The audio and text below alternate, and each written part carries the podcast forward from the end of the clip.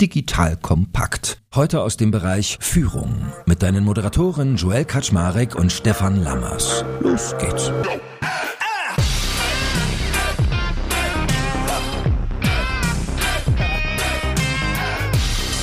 Hallo Leute, mein Name ist Joel Kaczmarek. Ich bin der Geschäftsführer von Digital Compact und wir leiten heute die zweite Runde mit Stefan Lammers ein zu unseren Leadership-Fragen 2022. Wir haben ja vor kurzem schon eine Folge aufgenommen, wo wir eure Fragen, die wir bei LinkedIn gesammelt haben, die ich teilweise auch von Kontakten per Sprachnachricht mir eingeholt habe, beantwortet haben und heute soll Teil 2 folgen. In der ersten Folge ging es ja mehr so um das Thema Remote Work und Firmenkultur und in der zweiten heute werden wir ein bisschen operativer. Das heißt, wir reden heute zum Beispiel über Themen wie Change Management, Operations, Mitarbeiter finden und behalten oder auch ein bisschen Big Picture Elemente. Wie immer, wie gesagt, spannende Fragen raus rund des Publikums. Und wer könnte die besser beantworten als der liebe Stefan Lammers? Ich sag mal, der Business Coach mit großem DER aus dem schönen Düsseldorf. Hallo Stefan, schön, dass du da bist wieder. Hallo Joel. Ich finde das ja immer spannend, dass du mich immer als der Business Coach sagst. Natürlich bin ich ja auch Business Coach und auch Berater, Transformationsbegleiter und allem möglichen Kram. Aber äh, ist natürlich ein Label, was man kriegt mit den Auszeichnungen und so weiter, dass man im Coaching unterwegs ist. Wir haben hier intern gerade so diese Diskussion gehabt. Beratungsunternehmen, Coaching Marketingunternehmen und so weiter. Als wer werden wir eigentlich gesehen? Und dann haben wir eine spannende Diskussion über das Thema gehabt, dass sich das natürlich auch brutal wandelt gerade. Ne? Also sind diese alten Beratungsformen, die man früher gewählt hat, eigentlich noch die passenden für die heutigen Zeit? Oder gibt es da ganz andere Ansätze? Also inwieweit spielt eigentlich das Thema Führung eine immer größere Rolle und Persönlichkeit eine immer größere Rolle in den Unternehmen und muss nicht da viel, viel stärker beraten werden an dieser Ecke, um erfolgreich zu sein langfristig? Also wird es sozusagen sozusagen später auch das Gespann. Wir haben das erlebt in den letzten Jahren. Früher war der CEO eher jemand, der aus dem Vertrieb kam. In der Zwischenzeit ist das sehr, sehr oft jemand, der aus dem Finanzen kommt. Der CFO kommt mit rein. Und vielleicht spielt ja auch zukünftig der CHRO, also der Personalverantwortliche, eine viel größere Rolle, als wir das im Moment auf dem Schirm haben. Ja, und ich meine, wer mich so über die Jahre verfolgt, merkt ja, dass ich immer hier und da scherzhaft einstreue, dass ja Berater für mich die unterste Kaste sind. Deswegen, du bist der einzige Berater, den ich hier hochschätze. Ja? Nein, aber Spaß beiseite. Ich finde, ein Coach ist irgendwie was anderes als ein Berater. Ein Berater ist ja irgendwie jemand, der einem sagt, wie man es doch richtig machen und da, da, verbinden sich so ganz viele Sachen mit. Aber ich schweife ab. Lass uns lieber in die schönen Fragen unserer Community gehen. Stopp, jetzt muss ich den nochmal stoppen. Aber was wir ja hier ja machen, ist ja auch, dass wir aus den Erfahrungen etwas mit reinnehmen. Ne, wir äh, gehen ja nicht in den Coaching rein und haben jetzt die Fragestellungen und die Leute können uns jetzt helfen, sondern was wir ja machen, ist ja, tut mir leid, dass ich das jetzt sagen muss, auch ein bisschen Beratungspodcast gerade, weil wir natürlich mit unseren Erfahrungen da reingehen, was wir erlebt haben und daraus auch viele Dinge teilen können, äh, an denen andere Menschen sich wieder anschauen können, wie sie es machen können. Vielleicht hast du gerade die größte Ironie meines Lebens aufgedeckt, dass ich selbst einer der größten Berater dieses Landes bin hier. Könnte sein. Indem ich über Podcasts berate. Nein, aber ich hatte die Tage, habe ich mit meinem Freund Markus Diegber mich unterhalten und da haben wir über eine Firma, in die wir beide zusammen investiert haben, gesprochen, Bringu. Und da habe ich mit ihm so Beobachtungen geteilt und da meinte er, Joel, du machst den typischen Fehler, den Journalisten und Berater immer machen. Ihr kommt immer, schaut von außen auf den Status quo und dann sagt ihr, wie es besser geht. Ich hingegen gehe hin, schaue mir an, was passiert dort, welche Talente haben die Menschen, welche Fähigkeiten und welche Assets und wo könnten sie sie damit hinkommen. Das heißt, ich gucke mir an, was ist da und wohin kann ich sie bringen. Deswegen, denk mal drüber nach. Und da habe ich gedacht, ja, scheiße, hat der recht, der Penner.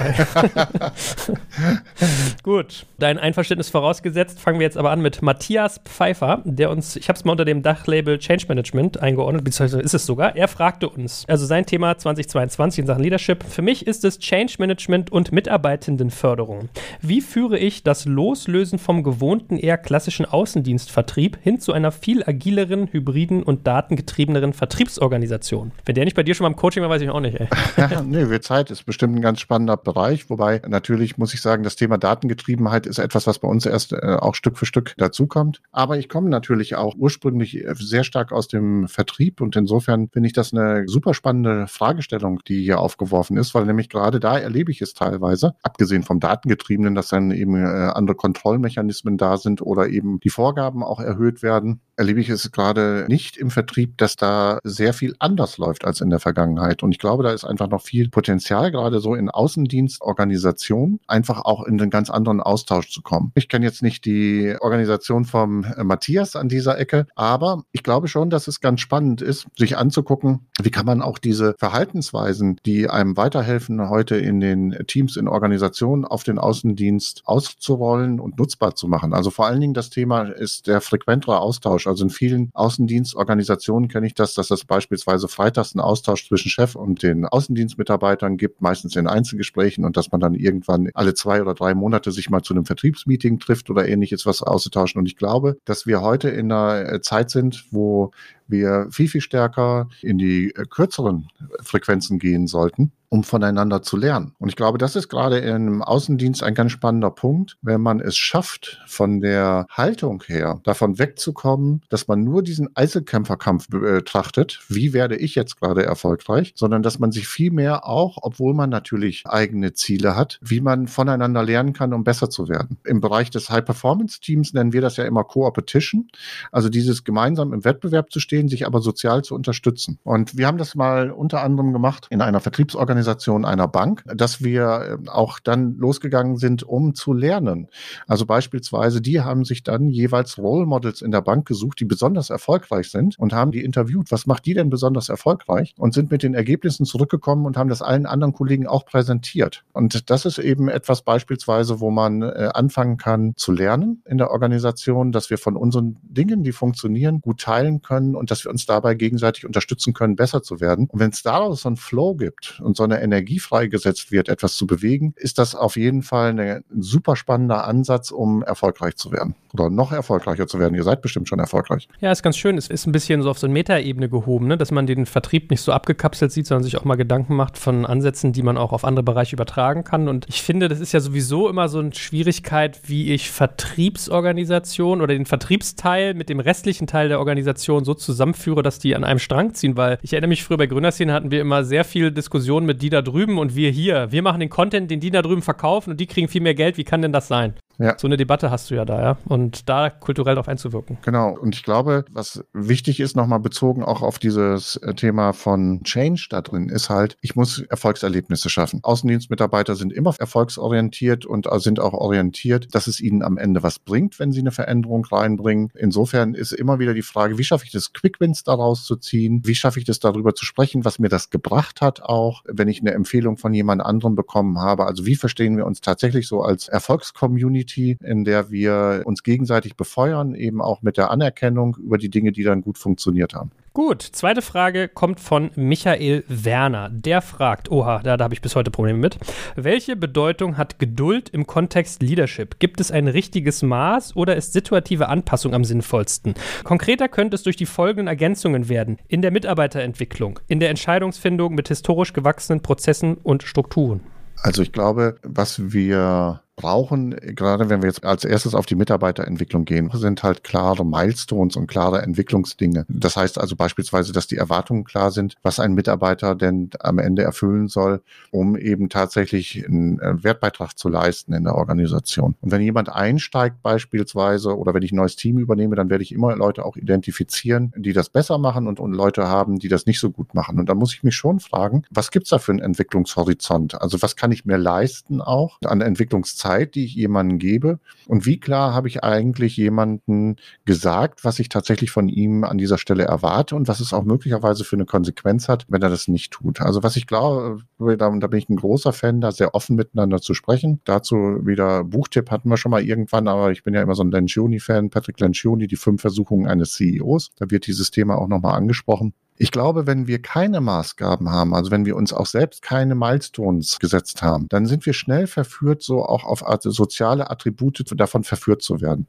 Das heißt, da ist jemand total nett beispielsweise und bei dem halte ich dann länger aus, bevor ich interveniere oder den nächsten Schritt einleite oder mich von ihm trenne oder was auch immer. Wohingegen bei jemandem, mit dem ich dann sozial nicht so gut verbunden bin, da reagiere ich dann früher. Und das ist, glaube ich, ganz wichtig für ein gutes Team, dass man sich nicht davon verführen lässt, sozusagen seine Meinung darüber entscheiden zu lassen, ob ich mich mit dem gut verstehe und den mag oder nicht, sondern was ist tatsächlich am Ende der Wertbeitrag, der von mir gefordert wird und wie weit ist derjenige davon entfernt? Was habe ich vielleicht auch versucht, um den dahin zu bringen? Hat das gefruchtet, ja oder nein? Und das ist vielleicht ein gutes Beispiel dafür. Also macht es, versucht euch wirklich Messkriterien im wahrsten Sinne des Wortes aufzubauen, wie lange ihr was aufhalten sollt. Ich erlebe grundsätzlich immer stärker, auch gerade so in den heutigen äh, Führungsformen transformational zu führen, dass teilweise zu viel Geduld gehabt wird. Und dass die Mitarbeiter gar nicht wissen, was von ihnen erwartet wird und dass sie deswegen auch gar nicht richtig durchstarten. Ich glaube, ich muss mir das auch mal wieder durchlesen, den Shoni. Das Buch ist relativ schwer zu bekommen, by the way. Das ist gefühlt schon so ein halber Antiquariatsschinken, aber ein schönes Buch und relativ dünn. ja. Also kann man schnell lesen. Der zweite Block, das ist eigentlich ein bisschen so ein gemischt Block, den ich mal aufgesetzt habe. Ich habe den jetzt mal Operatives genannt, weil da sind zwei Fragensteller, nämlich einmal der liebe Robin Heinz und einmal Luis Hahnemann, die uns Fragen gestellt haben. Die sind, glaube ich, schon relativ spezifisch, aber auch äh, trotzdem interessant. Und zwar Robin Heinz's erste Frage, der hat nämlich zwei gestellt, lautet: Jedes Teammitglied hat bei uns zwei Führungskräfte. Einen Teamlead für die persönliche persönliche Weiterentwicklung und organisatorische Fragen als eine Art Coach und dazu einen fachlichen Head-Off, zum Beispiel Head-Off SEO, der für die fachliche Entwicklung verantwortlich ist. Gibt es Empfehlungen, wie wir das Zusammenspiel des Führungstandems optimal gestalten können, damit die Entwicklung des Mitarbeitenden bestmöglich gefördert wird und auch, dass das Zusammenspiel möglichst friktionsfrei abläuft? Also Grundlage ist dabei sicherlich, dass die beiden auch eine gemeinsame Haltung entwickeln, dass sie also äh, sich äh, fragen, also ich sage jetzt mal beispielsweise, es gibt ein äh, Why vom Unternehmen oder für dieses Team, dass sie sich dann beide zusammen darüber unterhalten, was ist unsere Interpretation davon. Also was ist unser Verständnis und bezogen auf unsere Rolle, was ist dann mein Beitrag der als fachliche Führung, was ist mein Beitrag als disziplinarische Führung, wo gibt es Dinge, die ich verantworte, wo gibt es Dinge, die du verantwortest, wo gibt es Dinge, über die wir uns informieren und wo gibt es Dinge, die wir gemeinsam entscheiden. Ich glaube, dass da eine ganz hohe Frequenz auch wieder an Abstimmung sehr wichtig ist, um wirklich einen Fortschritt zu machen, weil es sonst dazu führen kann, dass es so ein Stuck-State gibt, also dass es so ein Festhalten gibt in der Situation. Mitarbeiter beispielsweise, die sich nicht so weiterentwickeln wollen oder die noch nicht ihr Potenzial ausschöpfen, die schlagen sich dann auf die eine Seite. Der eine hat doch gesagt so und der andere hat doch gesagt so und dann ist das doch in Ordnung und versuchen dann so ein bisschen die beiden beiden auch vielleicht gegeneinander auszuspielen. Und je klarer die beiden miteinander sind und auch aus einem Munde sprechen, trotz ihrer unterschiedlichen Zielrichtung, umso klarer können sie auch ihre Dinge den Mitarbeitenden gegenüber formulieren. Und ist es für die Mitarbeitenden in dem Moment auch viel, viel leichter, darauf zu reagieren, weil sie wissen, aha, das ist damit gemeint. Ne? Also diese Abstimmung im Vorfeld halte ich für ein super zentrales Thema historisch gewachsene Prozesse dabei, ist natürlich ein Thema, was mehr in das Thema Transformation oder Change Management reingeht, wo ich mich dann fragen muss, halt einfach, wie schaffe ich das, sozusagen diese neue Rolle die ja zweigeteilt ist, in dem Moment für die Menschen transparent zu machen, was das für die bedeutet. Und muss auch diesen Shift dahin, also diese Veränderung, die das ja auch erstmal mental und von den Abläufen braucht, wirklich begleiten und immer wieder auch Raum zum Thematisieren geben. Also wäre da auch wieder, ne, äh, ihr wisst ja, ich bin der große Freund von der Starfish Retro, dieses Thema beispielsweise zu fragen wieder, äh, Start, Stop, Continue und zum anderen auch, was gibt mir denn in der Zusammenarbeit mit euch gerade Energie und was kostet mich Energie? Und darüber kann ich super gut wieder Schwachstellen identifizieren, auch in der Zusammenarbeit als Führungskräfte, um damit wieder zu arbeiten und wieder mich zu justieren. Also ich kriege ja im Prinzip immer von den Mitarbeitenden, wenn sie mit irgendwas nicht zurechtkommen oder das nicht schnell genug hinbekommen, eine Rückmeldung, dass ich mich als Führungskraft verändern muss und irgendwas anders versuchen muss, als ich es bisher gemacht habe. Was ist denn eine Starfish-Retrospektive und was hat dieses Start, Stop, Continue? Das, hast du das schon mal erzählt? Das war in unserem letzten Podcast schon mal, lieber Herr Joel. eine Starfish-Retro ist halt eine Retro, die in äh, fünf verschiedene Felder aufgegliedert ist. Und Start heißt, womit starten wir durch? Was sind äh, Dinge, die wir in Angriff nehmen wollen? Was wollen wir sozusagen verändern? Continue heißt, womit sind wir super zufrieden und das sollten wir auf jeden Fall beibehalten. Und Stop heißt, was sind Dinge, das können Verhalten Verhaltensweisen sein, Unklarheiten oder ähnliches, die wir beseitigen sollten, womit wir aufhören sollen. Und dann gibt es die beiden Fragen nochmal, die eher weg von der Fachlichkeit wegkommen, eher in die Persönlichkeit reinkommen. Das ist dann eben einmal die Frage nach, was zieht mir denn gerade Energie in der Zusammenarbeit mit euch und was spendet mir gerade Energie in der Zusammenarbeit? Und da haben wir doch alles auf dem Tisch, um gut miteinander diskutieren zu können. Und dann können sich die Führungskräfte auch wieder Reflexion eben abholen und fragen, wie können wir das ändern bei uns? Wie können wir das nutzen, um diese Mitarbeiter noch weiter nach vorne zu bringen und zu unterstützen. Ihr Lieben, hier ist Joel von Digital Kompakt und sag mal, arbeitet ihr gerade an einem Tech-Startup und habt eure Seed-Runde erfolgreich hinter euch gebracht? Weil dann steht ihr jetzt ja vor der Problematik, eure Firma auf die nächste Stufe heben zu müssen. Die Erwartungshaltung ist hoch, es gilt jetzt zahlende Kunden zu gewinnen, eure innovative Technologie zu optimieren, Top-Mitarbeiter zu finden und natürlich auch richtig zu managen und vor allem auch die passenden Investoren für eine große Runde zu gewinnen. Und wenn das bei euch der Fall ist, dann solltet ihr von Intel Ignite gehört haben. Das ist ein exklusives Startup Growth Growth-Programm aus Tel Aviv, das es jetzt auch in Deutschland gibt. Und Intel Ignite unterstützt euer Startup dabei, zu einem globalen Champion zu werden. Pro Jahr werden dafür nämlich zwei Kohorten von jeweils zehn Startups ein zwölfwöchiges individuelles Mentorenprogramm durchlaufen. Ihr arbeitet dabei ganz eng mit den besten Intel-Expertinnen weltweit zusammen, sowie auch mit erfahrenen GründerInnen und Industriegrößen. Und das Beste daran, die Teilnahme ist kostenlos und Intel nimmt kein Equity dafür und versteht sich stattdessen als Unterstützer des Startup-Ökosystems, ganz nach dem Silicon Valley-Motto Paying It Forward. Wenn das für dich interessant ist, dann bewirb euch jetzt unter digitalkompakt.de slash ignite, wie das englische Anzünden. Die Bewerbungsphase läuft noch bis Mitte März und natürlich verlinke ich das auch in den Shownotes und alle Sponsoren findest du immer auch auf unserer Sponsorenseite unter digitalkompakt.de slash Sponsoren.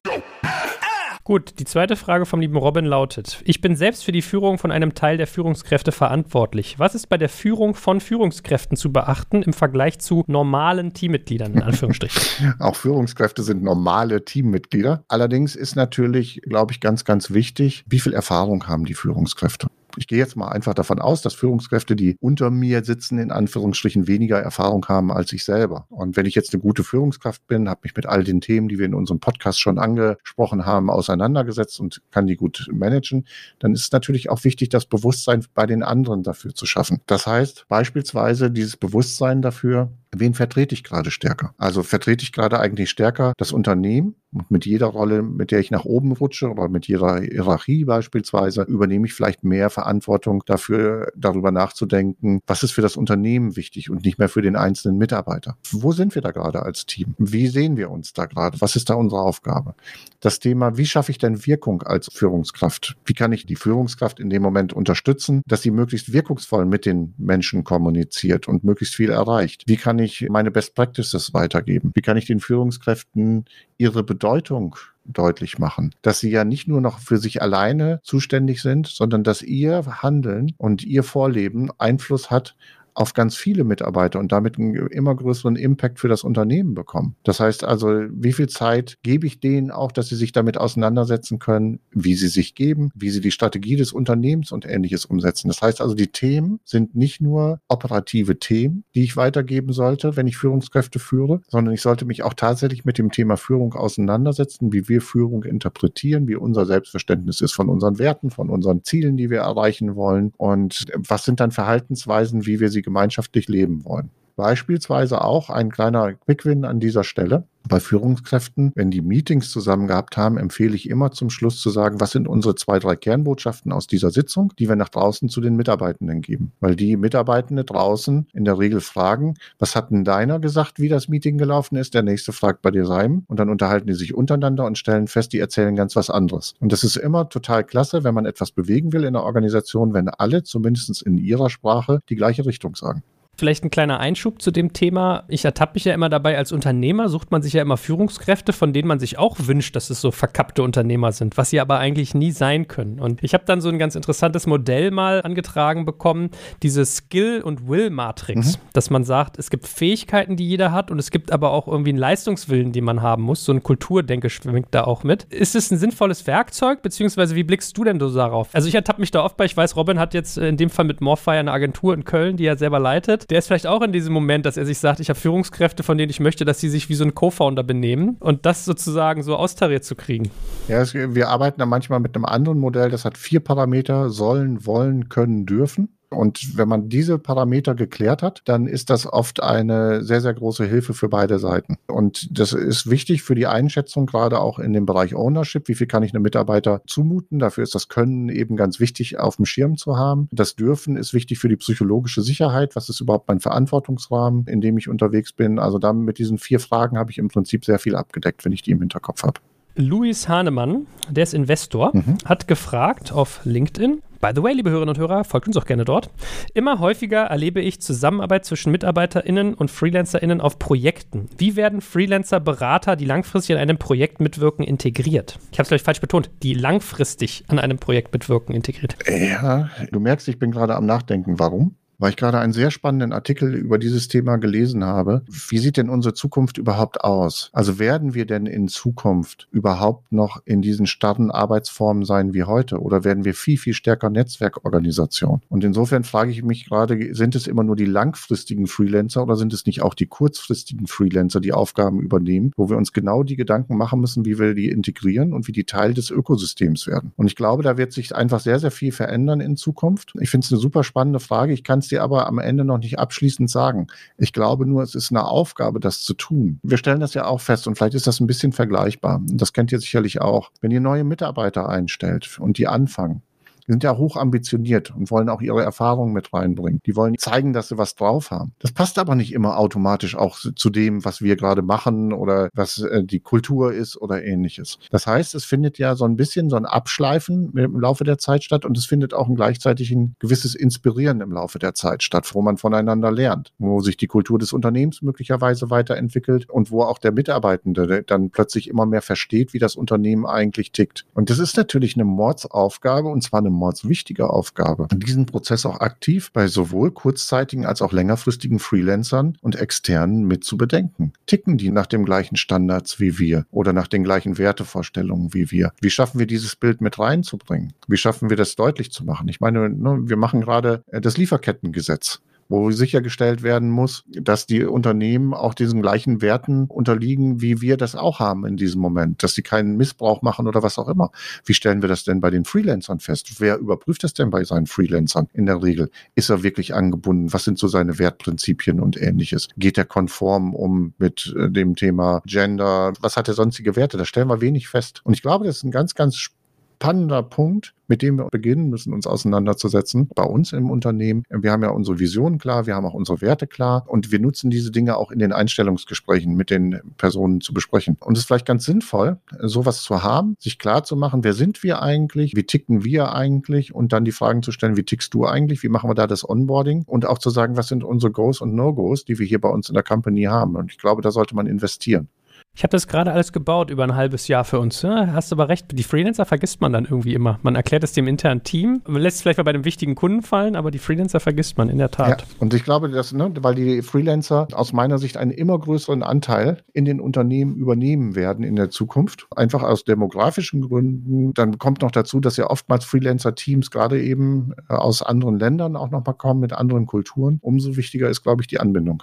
Nächster Themenkomplex und es gibt ein bisschen was auf die Ohren, denn ich habe, wie gesagt, Sprachnachrichten eingesammelt und die erste stammt von André Bajorat. André macht ja auch unseren Fincast-Podcast, hat mit Payment and Banking auch was eigenes Spannendes am Laufen im Bereich Content und arbeitet ansonsten bei der Deutschen Bank, derzeit als Head of Strategy Corporate Bank. Und er fragt das folgende, wo es im Prinzip um Recruiting geht. Hallo Stefan, hallo Joel. Für eure heutige Ausgabe einfach mal eine Frage von mir, André, aus dem Fincast, den ich ja hin und wieder mit Joel aufnehmen darf. Was beschäftigt mich vor allen Dingen für 2022? Das ist natürlich eines der wichtigsten Themen, nämlich Hiring, beziehungsweise wie bekomme ich die richtigen Leute in Unternehmen. Mich ganz besonders interessiert das vor dem Hintergrund, dass ich halt in einem Incumbent unterwegs bin und da ist die Herausforderung natürlich A, wie bekomme ich die richtigen Experten in so etwas wie eine Bank hinein? Ohne möglicherweise das auch über teure, teure Wege wie Headhunter machen zu können. Das ist das eine. Das gelingt äh, wahrscheinlich sogar ganz gut durch Netzwerke und dergleichen. Allerdings finde ich eine noch größere Herausforderung und vielleicht hat Stefan da ein paar gute Ideen. Wie schaffe ich es, Leute in die Bank onzuboarden, ohne dass sie sofort erdrückt werden von der Legacy und gleichzeitig trotzdem die Möglichkeit haben, mit den Kolleginnen und Kollegen, die seit Jahr und Tag dort sind, vernünftig und effizient zusammenzuarbeiten. Das ist wahrscheinlich etwas, was der eine oder andere auch als Herausforderung hat, aber weniger eine Startup-Frage als vielmehr eine Unternehmer-Incumbent-Frage.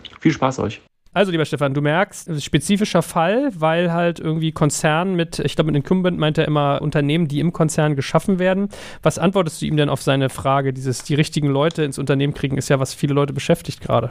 Ja, das ist ein großes Thema. Ich glaube, bevor wir uns über die richtigen unterhalten, ist es überhaupt ein Thema, Leute zu finden. Gerade ein ähm, großes Thema, was ein immer größerer Hemmschuh wird in den Organisationen. Und insofern sollten wir uns auch immer wieder darüber Gedanken machen, wie können wir eben automatisieren, digitalisieren und so weiter natürlich ist da in den letzten Jahren schon extrem viel investiert worden in Employer Branding und ähnliches, um dort Mitarbeiter zu gewinnen. Ich bin kein Headhunter, insofern kann ich nicht sagen, was sind gerade die erfolgreichsten Strategien an der Ecke. Wir arbeiten, wenn es eben geht, sehr viel über dieses Thema Mund-zu-Mund-Propaganda. Wir gucken auch regional. Wir haben äh, gute Mitarbeiter schon äh, über solche Portale wie nebenan.de aus der Nachbarschaft sozusagen gewonnen, was einfach total gut ist. Also geht auch mal unkonventionelle Wege, wo ihr auch eine Aufmerksamkeit erzielt. Also es wird ja sehr viel gerade reingegeben oder investiert in das Thema Recruiting. LinkedIn, Xing nutzen das für sich beispielsweise ja brutal aus, aber ihr seid auch automatisch in einem brutalen Wettbewerb. Fragt euch mal, wo ihr nicht so stark im Wettbewerb steht und dann dadurch auch vielleicht eure Aufmerksamkeitsrate erhöht. Also vielleicht ist das nochmal ein Ansatz, um drüber nachzudenken, gute Leute zu kriegen, vielleicht auch regional Leute zu kriegen oder ganz überregional, weil man remote arbeiten kann. Und ich glaube, das ist ein großes Thema. Was sind meine Angebote? Sind die auch zeitgemäß, die ich da habe? Auch da habe ich gerade eine Studie gelesen,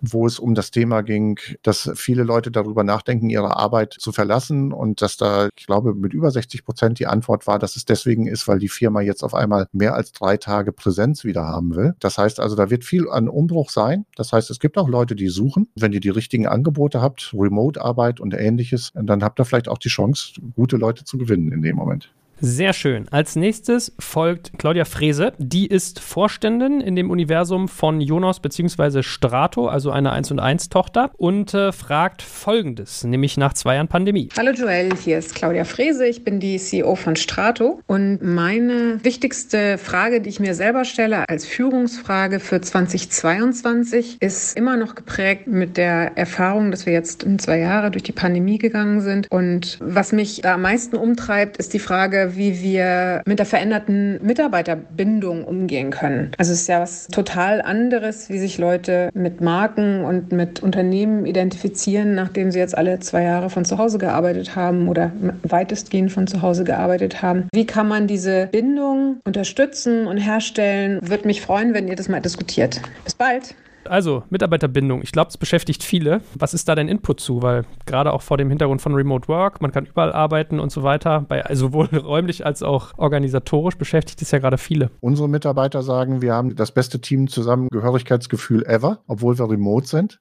Da ist vielleicht mal einer am Tag hier, wenn überhaupt. Zurzeit sind wieder alle remote. Deswegen, das hat nichts damit zu tun. Also ich glaube, als erstes geht es erstmal, die eigenen Brücken im Kopf abzubauen und abzureißen. Dieses Thema äh, Präsenz ist so viel besser als online. Es geht online nicht, die Verbindung aufzubauen. Ich muss mich da wieder für Präsenz treffen.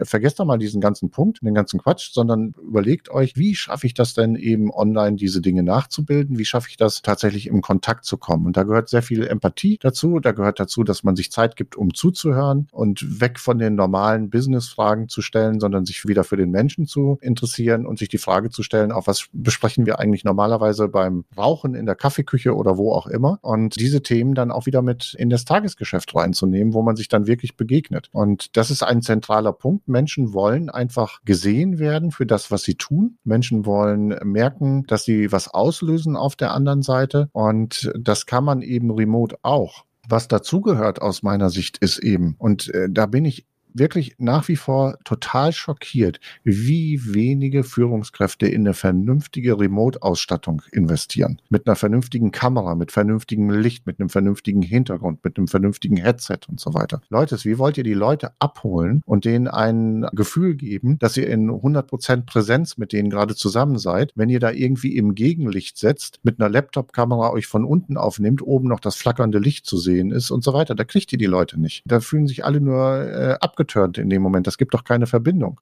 investiert. Also wir haben das gerade aufbereitet hier, so eine äh, Ausstattung, wo du gut mitfährst, die kostet keine 500 Euro. Ihr seid Führungskräfte, ihr verdient gut. Wenn eure Firma euch das nicht bezahlt, kauft euch den Kram und setzt ihn von der Steuer ab. Aber macht es vernünftig. Ihr macht euch einfach selber das Leben so viel brutal einfacher. Und ihr könnt dadurch eben auch viel näher für die Leute sein. Und dann nutzt das Mikro nicht so viel, um von euch zu reden, sondern nutzt den Kopfhörer dazu, viel zuzuhören und gute Fragen zu stellen in dem Moment, um tatsächlich in den Kontakt zu kommen. Nutzt aber das Mikro für die Kleinigkeiten, wo ihr dem anderen Wertschätzung schätzen könnt, wo der eine wirklich was Gutes gemacht hat, wo ihr wieder Bilder schafft. Sprecht darüber auch in den Team-Meetings, dass ihr gesehen habt, dass die Katja gerade das eine Chart produziert hat, wo das und das drauf war und dich das total begeistert hat in diesem Moment. Also such dir was ganz Exaktes raus, wo du Wertschätzung machen kannst. Und ich glaube, dass diese Dinge einfach bei den Menschen ankommen. Und zu guter Letzt immer wieder mein Aufruf, Energie erzeugt Energie. Mitarbeitenden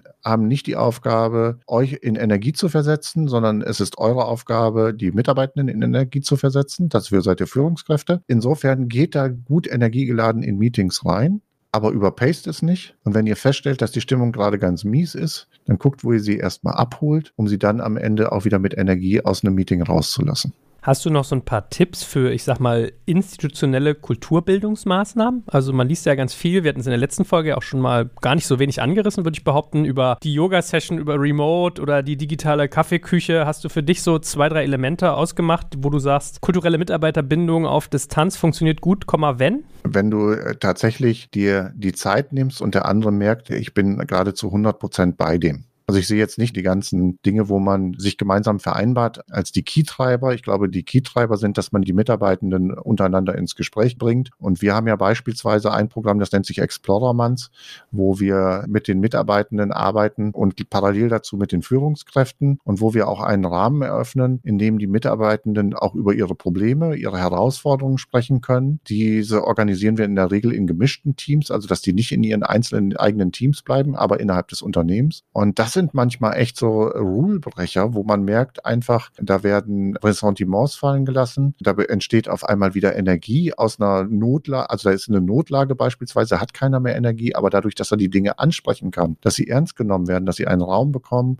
entsteht plötzlich wieder Hoffnung und neue Energie. Und das bringen wir dann am Ende immer mit den Führungskräften auch zusammen. Und das sind schöne Momente, wo etwas Neues entstehen kann und die dafür sorgen, dann, da bin ich wieder bei diesem Punkt Bilder schaffen, die Bilder bei den Leuten schaffen, sie sind ernst genommen worden, ihre ihre Anliegen sind ernst genommen worden. Sie durften auch über das reden, was gerade nicht gut läuft. Und das tut ihnen unsäglich gut und schafft Verbindung. Und wir begleiten da übrigens sehr gerne bei. Wenn ihr Fragen habt, meldet euch. Unser letzter Fragengeber, ein, äh, würde ich mal sagen, Business-VIP, ist der liebe Christoph Werner, ein sehr geschätzter Kontakt von mir, der CEO von DM. Da musste ich kurz das Lexikon rausholen. Der fragt nämlich Folgendes. Hallo, hier ist Christoph Werner von DM Drogeriemarkt. Ich würde gerne folgende Frage einbringen in euren Podcast. Welcher Voraussetzungen bedarf es, damit in Organisationen Ambiguitätskompetenz sich entwickeln kann? Habt ihr Erfahrung damit? Was sind eure Gedanken dazu? Ich bin gespannt auf eure Reflexion. Tschüss. Also Stefan, Ambiguitätskompetenz. Du hast mir, das kann man ja mal als äh, interessanten Punkt erzählen. Wir wollten das eigentlich in der letzten Folge, hatten wir erst überlegt, ob wir beide Dinger zusammen aufnehmen. Du hast gesagt, nein, zu dem Thema will ich mich genauer vorbereiten. Da steckt mehr drin. Ja. Jetzt bin ich aber neugierig, was da noch ah, alles drin steckt. Ja. Ich glaube, Ambiguitätskompetenz ist eins der entscheidenden Punkte in der heutigen Zeit für Führungskräfte. Erklär mal, was es ist vielleicht. Ambiguität heißt ja, dass ich im Prinzip teilweise widersprüchliche Themen gleichzeitig zu bewältigen habe. Ne? Also früher, sage ich jetzt mal, in der klassischen Organisation ging das manchmal darum, ich sage jetzt mal auf der Bereichsleiterebene, der Vorstand hat irgendwie ein Thema reingeschoben, das muss jetzt irgendwie gemacht werden. Der Vorstand sagt aber nicht mehr, wie es gemacht werden soll. Und jetzt steht da der Bereichsleiter und weiß, er muss jetzt irgendwie eine Entscheidung treffen, weiß aber auch, wenn er die falsche Entscheidung trifft, dann kriegt er hinterher eine drauf möglicherweise. Kann sich aber nicht darauf warten, sich zu versichern, was ist denn jetzt eigentlich das Richtige? Also der steckt jetzt zwischen verschiedenen Möglichkeiten, für die er sich in diesem Moment entscheiden kann. Der sitzt dann andauernd immer bei dem Vorstand auf dem Schoß, um ihn zu fragen und der Vorstand sagt, nee, ist doch dein Job zu machen. Und jetzt steckt er zwischen den Stühlen, um damit umzugehen. Heute ist beispielsweise das Thema Ambiguität nochmal so in den Vordergrund gerückt, auch durch die Digitalisierung, weil wir auf der einen Seite traditionelle Prozesse haben und dafür sorgen müssen, dass die laufen, weil wir ja den Umsatz brauchen, um ein Unternehmen nach vorne zu bringen. Und auf der anderen Seite ist es so, dass wir das Neue einführen wollen. Jetzt habe ich aber die gleichen Mitarbeiter. Ich habe ja jetzt nicht plötzlich doppelt so viele Mitarbeiter. Die einen, die jetzt das Neue einführen und die alten, die noch die alten Prozesse aufrechterhalten. Also wie schaffe ich das gleichzeitig dafür zu sorgen, dass diese Dinge laufen? Und da gibt es eben ganz, ganz oft Widersprüche und Herausforderungen für die Führungskräfte, um damit umzugehen. Und die Grundlage, um damit umzugehen, ist erstmal überhaupt die Fähigkeit, dass man versucht, so eine Realität, die da ist, nicht so verzerrt wahrzunehmen. Also man sollte gucken, dass man versucht, Fakten zu sammeln und auch Emotionen zu sammeln und sich zu überlegen, was lösen denn bestimmte Entscheidungen in diesem Moment aus. Man ist also als Führungskraft heute immer wieder in diesen Situationen, dass man nicht hundertprozentig entscheiden kann, das ist der sichere und der richtige Weg. Und da geht es eben darum, in der Lage zu sein, trotz dieser Unsicherheiten und die teils widersprüchlichen Informationen für sich klare Entscheidungen zu treffen, um eben voranzugehen. Weil wenn ich als Führungskraft keine klare Entscheidung treffe, dann ist ja meine ganze Organisation in Unruhe. Die hat ja auch keine klare Entscheidung.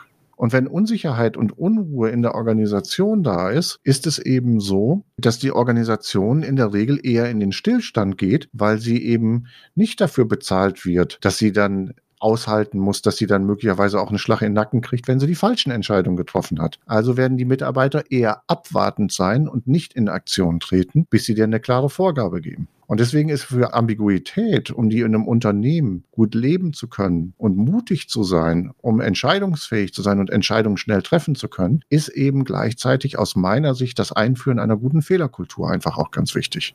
Das heißt, dass ich eben nicht abstrafe, dass da jemand mutig war und schnell entschieden hat und sich für eine Richtung entschieden hat und nicht nach dem Schuldigen suche in dem Moment, sondern dass ich, wenn derjenige seine Entscheidung vorbereitet hat, also gute Gründe dafür hatte, diesen Weg zu gehen, das als Lernaufgabe, also als lernendes Unternehmen mich mehr betrachte, dass ich es als Lernaufgabe sehe und sage, ah, okay, ich habe jetzt gerade das festgestellt, hat nicht funktioniert, was sind meine Erkenntnisse daraus, was ist sozusagen die nächste Entscheidung, die ich in diesem Moment daraus treffe. Und was wichtig ist, ist eben, dass ich dann nicht in vorschnelle Deutungen gehe, sondern dass ich äh, halt ausgewogen reagiere und nicht zu stark emotional in diesem Moment reagiere, weil ich enttäuscht bin, dass ich es nicht geschafft habe, dass es falsch war, weil ich Angst habe oder ähnliche Geschichten, sondern dass ich das versuche, immer wieder auf eine sachliche Ebene zu bringen und dann eben eine ausgewogene Entscheidung zu treffen. Mir ist da immer ein Punkt aus einem großen Change-Projekt im Hintergrund, wo wir an der Stelle standen, dass ein Vorstand eben die eine Hälfte gesagt hat, wir sollten diesen Weg gehen und die andere Hälfte hat gesagt, wir sollten diesen Weg gehen.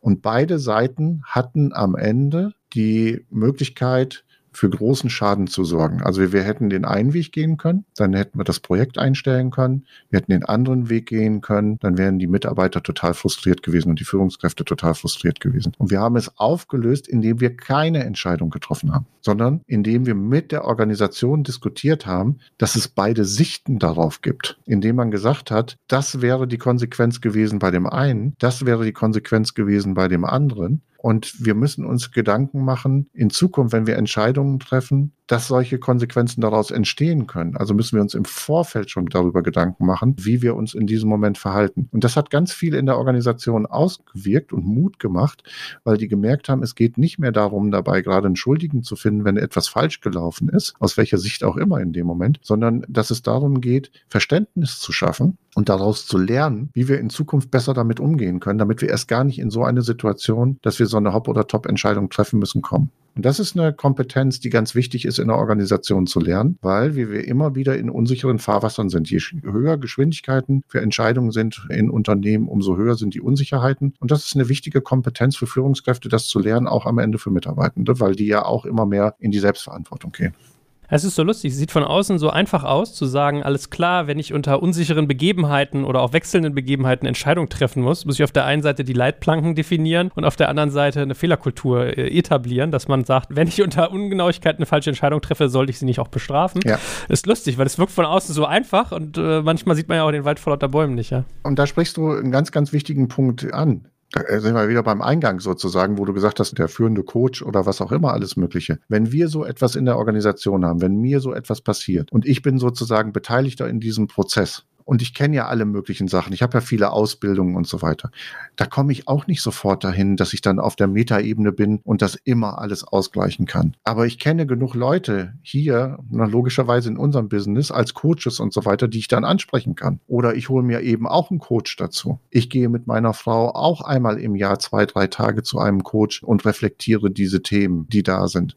Und ich glaube, das ist ganz, ganz wichtig. Von außen hat man da eine andere Perspektive und kann da anders moderierend eingreifen eingreifen und Fragen stellen, als wenn man selber möglicherweise schon stark verstrickt ist und in diese Fallen reinläuft und da nicht mehr rauskommt und nicht mehr gut frei entscheiden kann. Deswegen haben wir auch wirklich so gute Rückmeldungen bei den ganzen äh, Führungsteams und Gründerteams, die wir begleiten, meist einmal im Monat oder sowas, wo solche Themen dann auch auf den Tisch kommen und man darüber diskutieren kann mit jemandem, der von außen kommt. Und ich sage nicht, was ist richtig oder was ist falsch. Ich sage möglicherweise meine Meinung dazu und das polarisiert und regt dazu an, nochmal anders darüber zu diskutieren. Und das ist spannend. Ne? Also dieses Thema Info von außen holen ist ein ganz, ganz wichtiger Punkt dabei, um eine Lösung zu finden. Oder kann ein wichtiger Punkt sein. Ich grübel manchmal, was deine zentrale Coaching Kompetenz ist. Und ich glaube, da ist viel Realness bei. So Sachen zu sagen, ohne Rücksicht auf Status oder Rolle, knallhart zu sagen, wie du Sachen empfindest, wie es riecht und schmeckt mit einer Deutlichkeit, die dann, glaube ich, durch den Impuls, selbst wenn, es kann ja inhaltlich falsch sein, was du sagst, aber das drüber nachdenken befördert irgendwas ja. in irgendeine Richtung. Ja. Absolut. Und Ambiguationstoleranz gehört bei mir auch sicherlich dazu, weil ja teilweise auch in solchen Meetings äh, Themen angesprochen werden, wo ich ja vielleicht auch persönlich eine Meinung zu habe, aber die interessiert interessiert da nicht, sondern es interessiert ja, dass die Teilnehmenden für sich die beste Lösung finden am Ende. Das ist, glaube ich, eine Kompetenz, die da in diesem Moment ganz wichtig ist, sich von sich selbst auch frei zu machen. Gut, dann enden wir mit einem Gruß ins schöne Karlsruhe zu den Freunden Nein. von DM. Du hast aber noch was, höre ich hier bin ich gerade drauf gestoßen worden, auch von einem Kunden, die da ihr System nach aufbauen. Ein Buchtipp nochmal, weil wir hatten ja vorhin das Thema mit Vertrieb und auch nochmal mit dem Thema der Datengetriebenheit. Ist auch, glaube ich, gerade so ein äh, Amazon One Bestseller. Das ist das Buch Levers. Ich weiß nicht, ob ihr das kennt. L-E-V-E-R-S von Amos Schwarzfarb und Trevor Böhm. Vielleicht ist das für den einen oder anderen, der sich so mit Skalierung und Daten auseinandersetzt, ein ganz spannendes Buch. Ich kenne eigentlich fast alle aktuellen so durch die Decke gehenden Businessbücher. Das kann ich noch nicht. Da werde ich ja selber mal gucken hier. Guck, schon wieder gut mit dir zusammengesessen zu haben. Ja, siehst du mal. Schön, Stefan. Hey, danke dir und bis zum nächsten Mal. Bis zum nächsten Mal.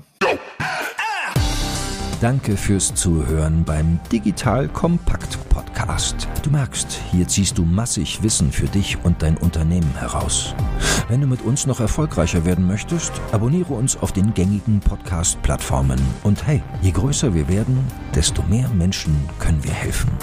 Also erzähl doch auch deinen Kolleginnen und Kollegen von uns. Bis zum nächsten Mal.